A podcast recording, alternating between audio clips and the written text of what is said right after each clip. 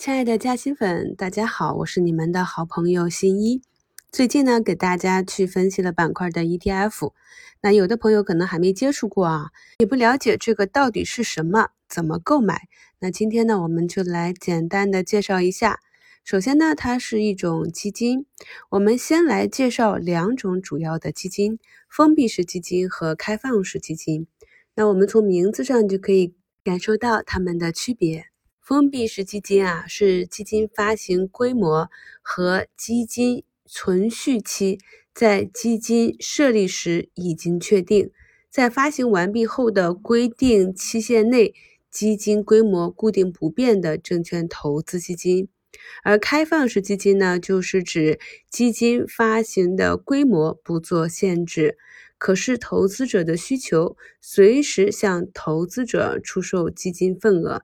并可以应投资者的要求赎回发行在外的基金份额，且没有存续期限制的一种基金运行方式。这里呢又要讲两个词汇：基金规模和基金存续期。啊，基金规模就是在基金刚成立时啊，一般来讲，净值为一元每份。如果啊，基金募集了十个亿的资金。那么这个基金的规模就是十亿份，这十亿份呢就是基金的规模，十亿元就是基金的总资产。基金存续期是指基金从成立后存在于基金市场的时间，啊是限制固定存在的期限，还是不限制基金存在的期限？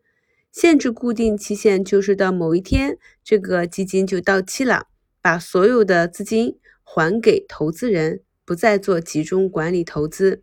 无固定期限就是基金只要不被强行清盘，就会一直存在下去。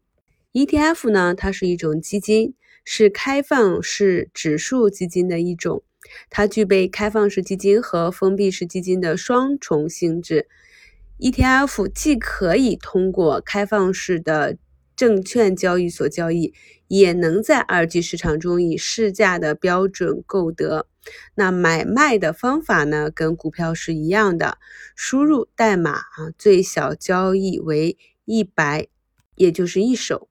有的时候啊，朋友们会问我，一个板块类别啊，输入板块名称加 ETF 出现好多只，我该选哪一只呢？那新一给大家的回答都是，我们尽量去选规模大一些的。那这个规模呢，就是看它有多少。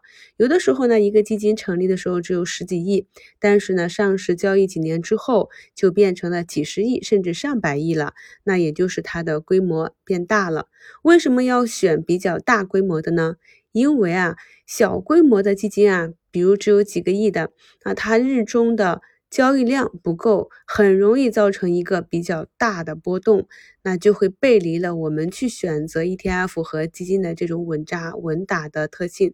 而且呢，如果你有大资金啊，买了几百万，你想兑现卖出，没有成交量，卖不掉，这也是比较头疼的。所以我们在做个股也好啊，基金也好，我们尽量去选择成交量比较活跃的，这样方便我们随时进出。同时呢，如果发生比较大的利空，由于活跃在里面的大资金啊比较多，所以呢也不容易发生一下子崩塌的现象。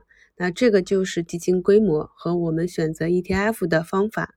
ETF 的交易呢是跟股票挂钩，它不受单一的股票影响，它是一个组合基金。通常呢，我们用 F 十或者去查看它的详细内容，就可以看到它的持仓。那一般呢，都是从持仓比例比较高的向低的排列。这样呢，我们就可以看到，如果一只基金里面前十只里面有五六只都是你很喜欢买的，其中的可能又价格比较高，你又买不了，那你就可以选择这只基金去平均持有。ETF 的好处呢，是它不需要缴纳印花税，那它买卖的费用呢，跟个股也是一样的，有一定的手续费。又由于它的单价比较低，而且不会被暴雷影响，基本上呢，只要选对了板块，有点耐心，大幅亏损的概率也比较低，所以特别适合小白选手去练手。当然了，也有不少资深的投资者是专门做 ETF 投资的。它呢也有一个缺点，就是持有 ETF 是不可以当做打新市值的。正常来说，我们普通的 ETF 都是 T 加一交易，但是呢，也有一些指标是可以 T 加零的，比如说中概互联网 ETF。五幺三零五零，这只就是 T 加零的交易。亲爱的朋友们，你们还知道哪些我们在 A 股市场上交易的 T 加零品种呢？欢迎留言分享。